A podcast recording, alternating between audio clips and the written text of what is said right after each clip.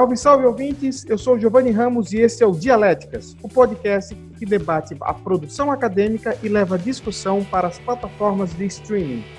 Este podcast é feito por jornalistas brasileiros, doutorandos em comunicação na Universidade da Beira Interior, Portugal.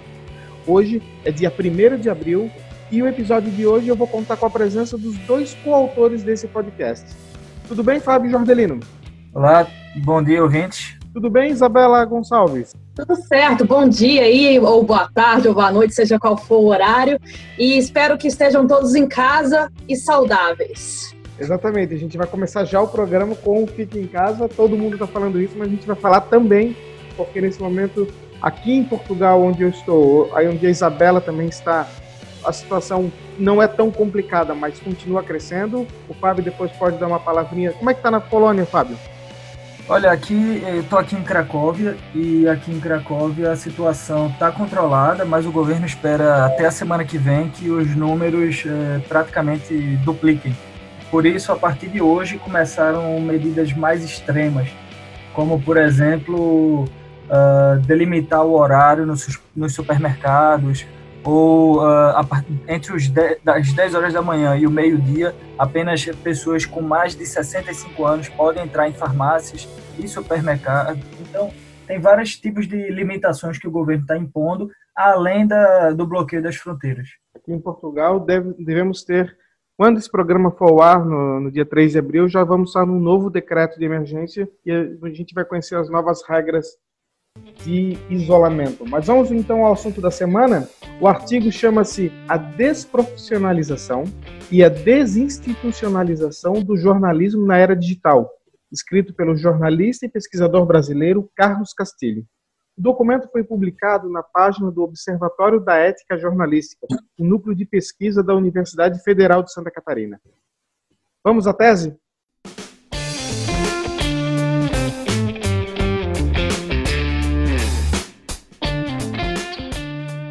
Bom, eu escolhi esse tema porque é a minha área de estudos. Eu trabalho com modelo de negócios no jornalismo e com certeza a questão do mercado de trabalho é fundamental para a gente conseguir compreender como vão ser os jornais do, do futuro.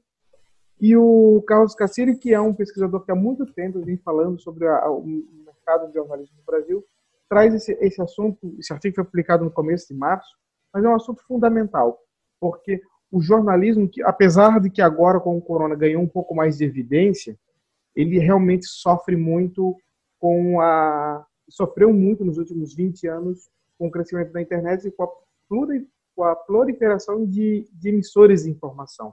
Mas eu vou pedir para o Fábio Jordelino fazer a sua tese e explicar mais ou menos o que, que ele entendeu desse texto. Bom, como você já citou, Giovanni, ele, é, ele fala sobre a desprofissionalização e a desinstitucionalização do jornalismo é, nos dias atuais, né? Que é a era digital. É, eu acho interessante que ele traz aí logo no início uma, uma frase que diz o seguinte: a quebra do monopólio jornalístico. E isso é uma coisa que eu falo, tenho falado é, particularmente, particularmente bastante, porque é um pouco da minha área de estudo também. Uh, no meu doutorado, estou estudando a comunicação política dentro dessa, dessa mudança digital. E a gente vê que, bom, nas últimas eleições, é, é óbvio para todo mundo que tivemos uma eleição atípica, onde o presidente da República foi eleito sem tempo de TV, por exemplo. Então, a gente percebe que houve um, uma quebra do, do paradigma do que é jornalismo. Houve um. Eu diria assim que o jornalismo, na verdade, ele perdeu força. Uh, ou a força que ele tinha na época antes da internet, digamos. O que a gente tinha antes com o gatekeeper, o, o editor que selecionava o que ele queria, o que era de interesse do, do sistema jornalístico que fosse publicado, hoje a gente não tem mais. Hoje a gente tem todo o, a figura do repórter amador, que é o, o cara que está em casa e quer fazer jornalismo. E ele faz o jornalismo de acordo com a ética dele, de acordo com o que ele pensa, de acordo com o que ele vê. É, E esse texto do Castilho eu achei muito interessante e, a propósito, eu concordo muito com ele, quando ele traz é, todos esses aspectos uh, de como, como está essa profissão hoje. Não é que, na verdade, que seja o fim do jornalismo, como muita gente fala hoje em dia. Ah, o jornalismo acabou, é o fim, não sei o quê. Eu diria que é mais uma readaptação. O jornalismo perdeu força, como agente do quarto poder, perdeu. Mas ele se readaptou e ele está se readaptando para encontrar o seu espaço, que ainda é incerto, dentro dessa nova realidade. Isabela, a sua participação.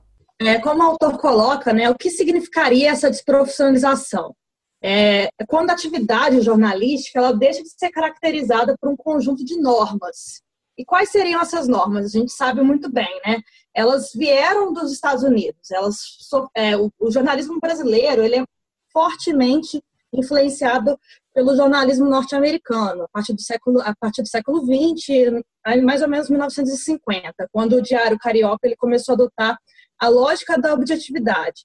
E o que seria essa lógica da objetividade exatamente? É uma influência positivista que faz com que o jornalismo ele praticamente se afirme enquanto imparcial, enquanto verdadeiro, e ele faz isso a partir de um discurso, ou seja, é puramente mitológico isso. Ele faz isso a partir de um discurso e a partir de normas. Quais seriam essas normas? Aquelas normas que a gente sabe, manchete, pirâmide invertida, colocar é, fontes contraditórias, tudo isso. Só que quando ele faz isso, o jornalismo, ele perde uma liberdade que eu acho que é importante para a atividade jornalística, que é a, a, a, liberdade subjetiva mesmo da coisa. Porque a partir do momento em que o jornalismo ele começa a ser é, buscar essa objetividade, que é uma busca, ela não, não, não acontece verdadeiramente, você passa a ter um jornalismo declaratório. O que seria esse jornalismo declaratório? É um, é um jornalismo que atribui sempre palavra ao trem. Então, você dá notícia e fala, é, sei lá, a economia sofreu é, uma perda de 20% anual, segundo Meireles, segundo Paulo Guedes. Ou seja, fica uma notícia que ela é muito reducionista e muito simplória. Então, logicamente, quando vem a internet, e com o Twitter especificamente, você tem, qualquer pessoa pode dar notícia. E essa notícia que o jornalismo estava fazendo a partir do, do século XX, a partir dessa busca da objetividade, ela, ela fica sem sentido, quase sem sentido. Então, assim, eu vejo essa desprofissionalização do jornalismo com bons olhos, na verdade, porque eu acho que é o momento do jornalismo se reinventar mesmo é. procurar interpretar fatos, fazer análise dos fatos e deixar de ser essa coisa de, de notícia com três fontes, uma de cada lado, uma fonte oficial e, sei lá, três parágrafos de notícia. Isso é, qualquer pessoa faz e é uma coisa muito técnica. As próprias escolas de jornalismo elas estavam muito tecnicistas, não se ensinava o jornalista a pensar. Não uhum. se ensina tão fortemente jornalistas a, a pensar. Então, de certa uhum. forma, é, eu vejo essa desprofissionalização como uma reinvenção do jornalismo. Então, nós vamos agora à antítese. Só para explicar, então, para o ouvinte, nós estamos trabalhando os nossos blocos aqui do podcast, seguindo uma lógica um pouco parecida com o processo dialético de tese, antítese e síntese. Não é exatamente isso, porque nós não estamos discutindo entre nós apenas, mas também discutindo um outro texto. Mas a gente vai agora para o próximo bloco, que é o momento de fazer questionamentos mais profundos e mais auspiciosos sobre o tema. Vamos à antítese.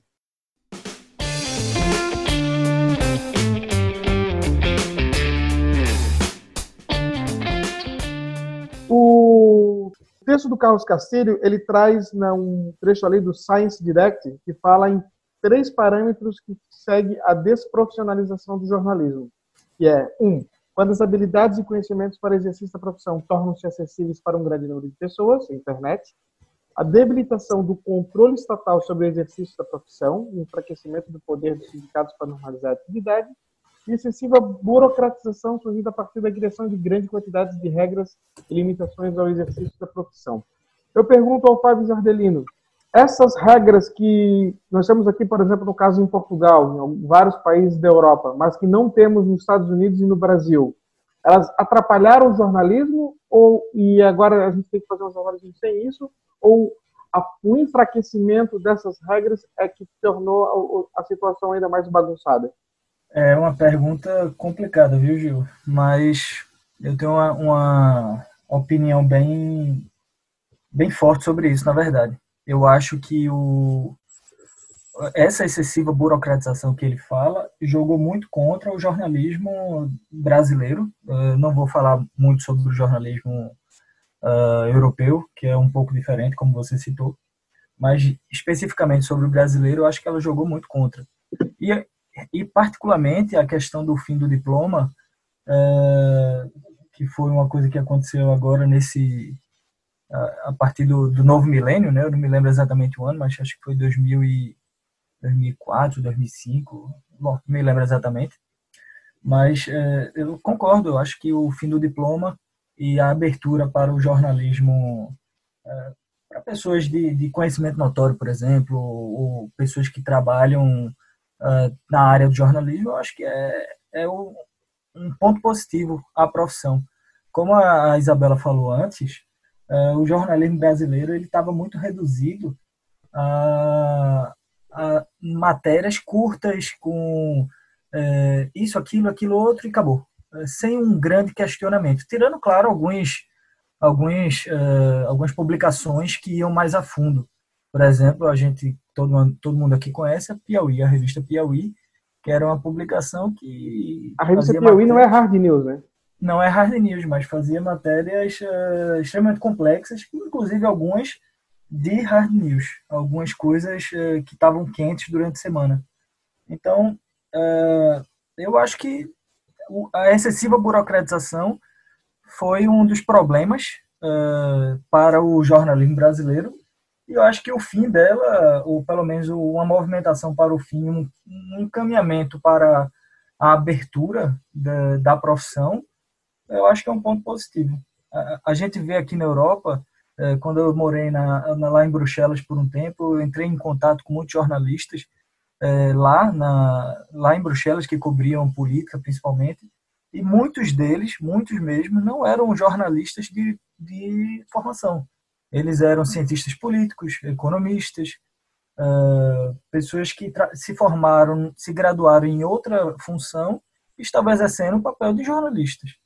E eu acho que é um, um caminho, porque você dá a um cientista político, por exemplo, uma voz, uma possibilidade de entrar muito mais a fundo do que um talvez um estudante de jornalista que não tem não tenha é, tantos tanto conhecimento possível para fazer uma matéria mais profunda sobre aquele aquele tema. Eu vou provocar a Bela agora porque ela falou que o, o, esse cenário novo seria melhor. Aí eu pergunto, onde é que, onde é que tu viu essa melhora? O que tu pode trazer melhorias no jornalismo que precisou se reinventar com tudo que aconteceu? Bom, eu acho que no caso do jornalismo brasileiro ainda, ele não conseguiu se reinventar da mesma forma que o jornalismo norte-americano. Porque se você pega como exemplo, por exemplo, é, o New York Times, você vê que ele conseguiu superar muito bem essa crise de jornalismo enfrentado. Eles adotaram um novo modelo de negócio e eles adotaram uma lógica de nicho. Então, porque antes a lógica do jornalismo era mercadológica e pensava no público como um público quase uniforme, ou seja, você entrega a mesma informação para todo mundo. Agora o New York Times faz o quê? Ele cria nichos informativos. Então ele produz podcasts com assuntos específicos, é, newsletters com assuntos diversificados, uma série de reportagens em vídeo. E aí o, o público ele tem uma liberdade de selecionar aquilo que ele quer. E é mais ou menos essa a internet, a ideia da internet como um todo, né? Porque você perde o mordomo, que seria o mordomo da TV, e essa lógica de perda de mordomo ela é vertical, acontece em todas as outras mídias. Então agora você pode selecionar o que você lê, você pode selecionar o que você escuta e você pode selecionar o que você vê na TV, por exemplo. Então, é, o que você tem que fazer hoje é uma reinvenção desse modelo, uma adaptação. Então, como você tem notícia a qualquer momento, e informação a qualquer momento, ou seja, essa informação rápida, o que você tem que oferecer agora é a informação em profundidade. E o público vai pagar pela informação em profundidade se ele vê o valor dessa informação, que é o que você observa que está acontecendo, por exemplo, aqui em Portugal com o público. As pessoas pagam para ter acesso ao conteúdo premium do público. Da mesma forma, as pessoas pagam para ter acesso ao conteúdo do New York Times. Então, eu acho que a gente ainda tá, a gente está vendo os jornais brasileiros caminhando nesse sentido, mas eles ainda têm muito a caminhar. Mas eu vejo com bons olhos, é, num horizonte de três, quatro anos, quando passar por esse momento de adaptação. Vou para os dois agora. Ok, nós temos um jornalismo focado em, em nichos, em especialização, em paywalls que cobram conteúdo, um conteúdo mais especializado, pessoas que são estudiosos do assunto, como o Fábio disse antes, mas isso não há um risco de criarmos bolhas muito grandes. Primeiro, de criarmos bolhas onde a pessoa fica somente num nicho, numa ideologia, num, num pensamento, não consegue ter uma visão mais ampla. Segunda pergunta que eu deixo para vocês. Caso agora do coronavírus, nós tivemos todo mundo derrubando o paywall. Ok, maravilhoso. Mas fora isso, será que o conteúdo todo ele fechado, segmentado, não deixa uma parcela da população, principalmente os menos instruídos, afastados de uma notícia de qualidade, segura?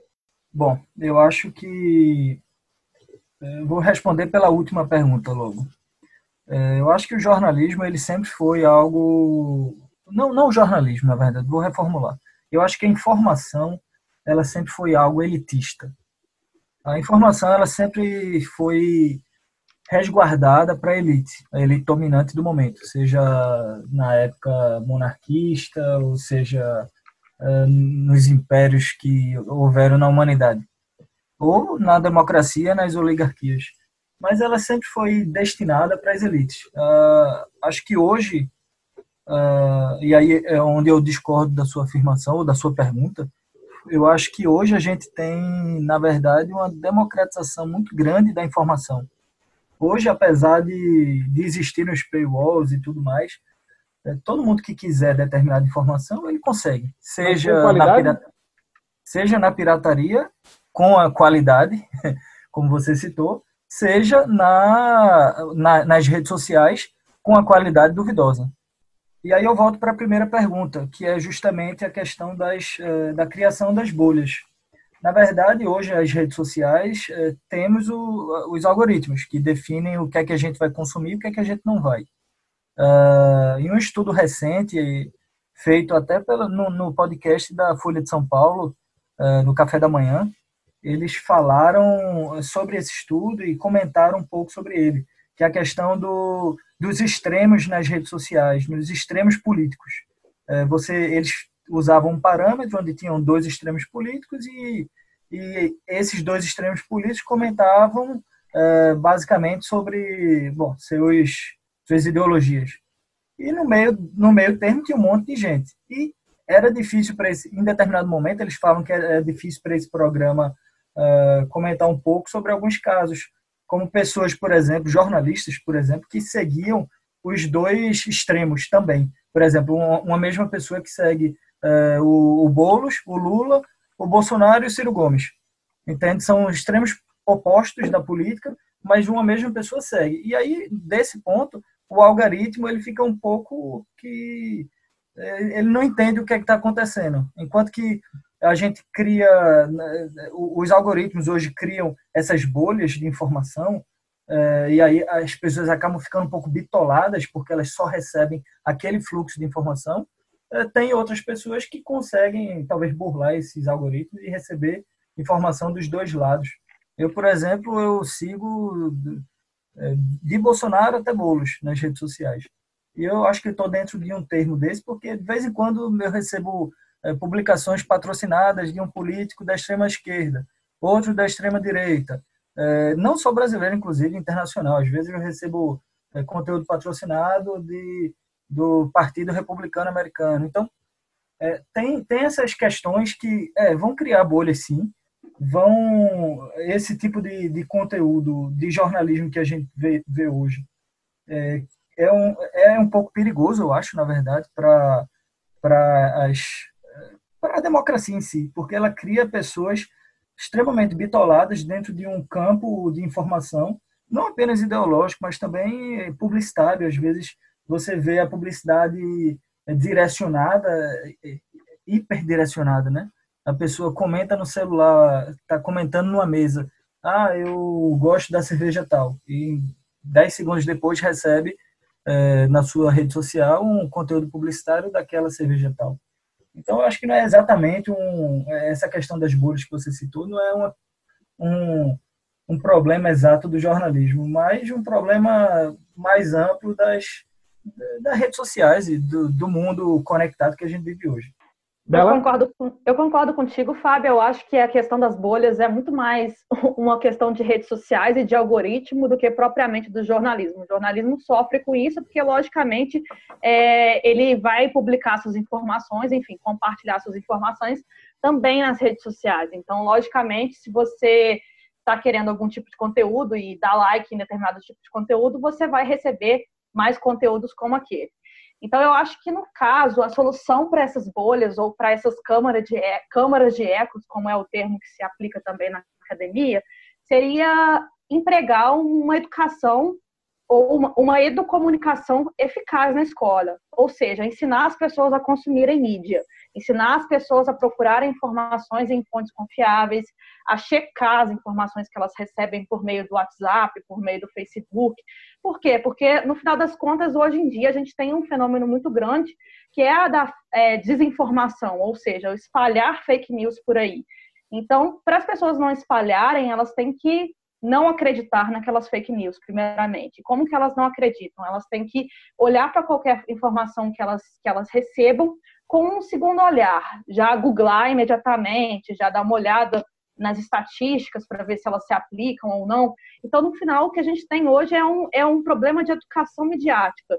Então, os governos, eles vão ter que investir é, em qualquer setor comunicacional em aulas de como consumir informação e como verificar as informações. E também tem que ter sanções, né? Porque se você espalha uma informação que ela é falsa, você tem um efeito na sociedade muito negativo. Então, de certa forma, tem que ter tem que se pensar em alguma forma de regulação, até em termos legislativos mesmo, de consequências para que as pessoas pensem duas vezes antes delas replicarem algum tipo de conteúdo.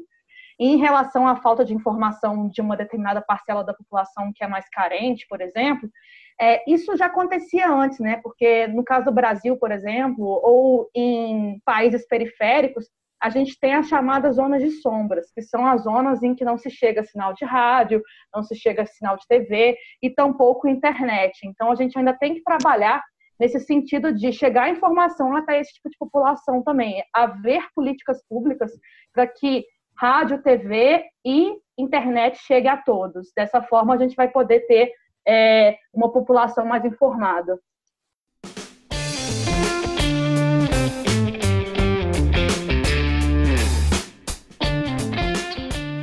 Bom, vamos à parte final do nosso programa, então, que é a nossa síntese. Que eu, eu vou começar fazendo a minha síntese. Eu acabei perguntando mais para os nossos participantes, mas agora eu vou deixar aqui minha, minha, minha contribuição final quanto a este assunto. Eu acredito que a, a, internet, sim, ela mudou muito o jornalismo, ela afetou, ela, ela afetou a, prof, a profissionalização do mercado, ela desinstitucionalizou, tudo isso de fato aconteceu, mas é possível, sim, a gente trazer um jornalismo de qualidade, sério, comprometido e atual, sem precisar ser aquela institucionalização de antes. O que foi feito, o que nós tínhamos no jornalismo no passado, não vai voltar. E não precisa, nem deve. A gente tem que pensar no novo formato de jornalismo sério, ético, comprometido e ligado nas tecnologias de hoje. A internet, de fato, ela permitiu que todo mundo pudesse se manifestar, mas isso não significa que o jornalismo precisa ser menos profissional. Essa é a minha visão e eu acredito que sim, a gente consegue fazer coisas muito, com muita qualidade, faz, falando na linguagem correta. E dou alguns exemplos clássicos aqui. O site Huffington Post fala uma linguagem jovem faz um jornalismo bom. Nós temos um jornalismo totalmente de nicho, que é o Jota no Brasil, também faz um bom jornalismo, muito um trabalho muito forte no Twitter. O Stories do Instagram é possível fazer grandes narrativas, então a gente não pode ficar colocando culpa nas maluquices que aconteceu no nosso tempo para dizer que a gente não consegue mais fazer um jornalismo de qualidade.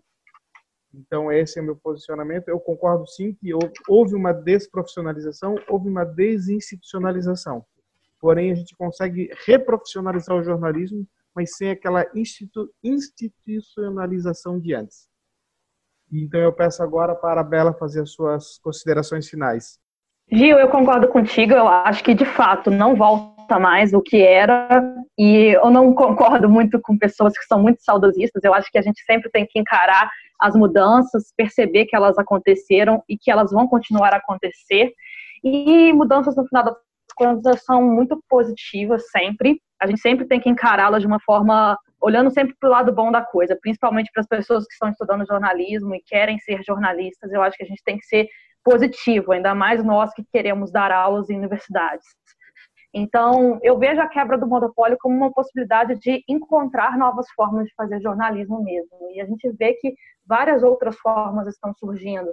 É, o jornalismo alternativo ele sempre existiu, principalmente durante a ditadura militar, mas agora ele ganha força e é, mais possibilidades ainda. A gente vê no Brasil a agência pública, por exemplo, o jornalismo, os jornalistas livres, enfim, vários tipos de outras iniciativas surgindo. E eu acho que é, a gente pode encarar, no final das contas, essa desprofissionalização do jornalismo como, forma, como possibilidade de criar outros, outros fazeres jornalísticos. E eu vejo isso com bastante otimismo. É, a minha consideração final, a minha síntese, no caso, ela sobre esse tema, ela é eu, eu vou citar, na verdade, um fe, o fechamento, uma parte que o Castilho fala no texto dele. A imprensa, antes de um ator de ponta na função de watchdog, passa agora a ser mais um agente na defesa dos interesses do cidadão digital. Eu estou citando essa frase por quê? Porque hoje é, temos a figura do repórter amador, é uma, é uma realidade. Temos o Twitter hoje que informa e que faz é, notícias, né? Cria-se notícias, pauta-se a mídia através do Twitter por pessoas normais, por no caso repórteres amadores, mas a, a, a mídia tradicional ela hoje tem o papel principalmente de uh, dizer, uh, não só combater, por exemplo, as fake news, mas se aprofundar em determinados uh, assuntos que um, um repórter amador, por exemplo, não tem nem as, as ferramentas para conseguir fazer. Como vocês dois citaram, o que a gente tinha antigamente no jornalismo brasileiro realmente não era o ideal, ao meu ver. A gente tinha antes um, um, um poder paralelo, principalmente. A gente sabe que a mídia, no passado, ela agiu para derrubar presidentes. Então, qualquer pessoa que lê, por exemplo, o livro do Chateaubriand, vê a, a forma maquiavélica que ele agia e, e, o poder que ele tinha. Era muito poder concentrado na mão de poucos. O poder que os, os conglomerados eh, da Abril ou da Globo, por exemplo, possuem, ainda hoje, são desproporcionais. Então, eu acho que sim, eu acho que o, essa mudança é boa, é positiva. Eu concordo com o autor, com o Castilho, acho interessante Acho que a mídia ela tem sim esse papel, tem que fazer esse papel de watchdog, tem que continuar fazendo esse papel de, de, de cão de guarda, de fato, né? Da, não só agora das instituições, dos poderes institucionais, mas também do, desses repórteres amadores. Não só de forma confrontá-los, mas às vezes até ajudá-los. É, sobre esse assunto, eu queria também trazer um, um estudo recente que foi feito, eu me basei um pouco nesse estudo para falar hoje, que é um estudo que foi publicado numa revista acadêmica de Porto Alegre, inclusive, é a revista é, Famecos, é, volume 26, número 2, de maio a agosto de 2019. Foi um artigo publicado por Davi, Davi Barbosa e Sheila Borges. Ele fala, ele faz um estudo bem analisado, bem intrínseco sobre o que é o repórter amador hoje e as principais diferenças dele e o jornalista profissional. Eu achei interessante trazer isso aí, deixar isso aí, para quem quiser, talvez no futuro, futuramente se especializar ou ler um pouco mais sobre a figura do repórter amador.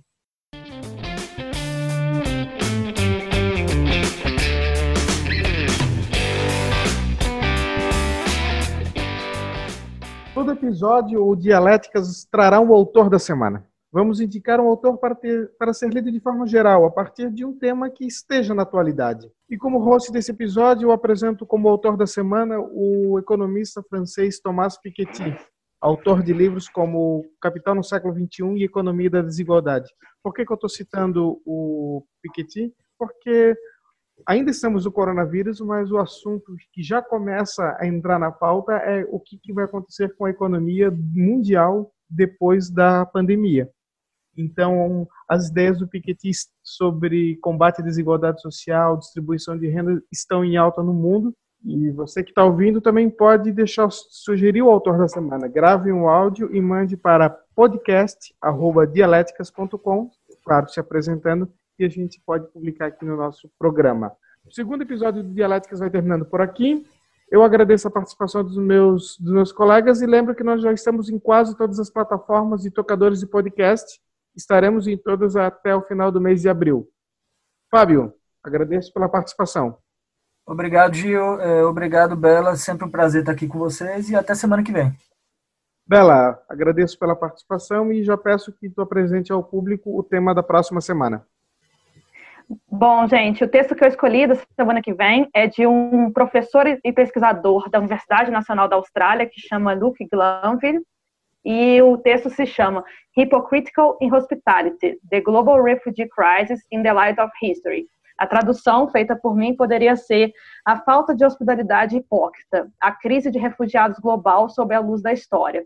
É um texto bem interessante em que ele aborda aspectos éticos é, relacionados a países da Europa, principalmente, e como que eles teriam um dever global de rece receber os refugiados por conta de uma carga histórica.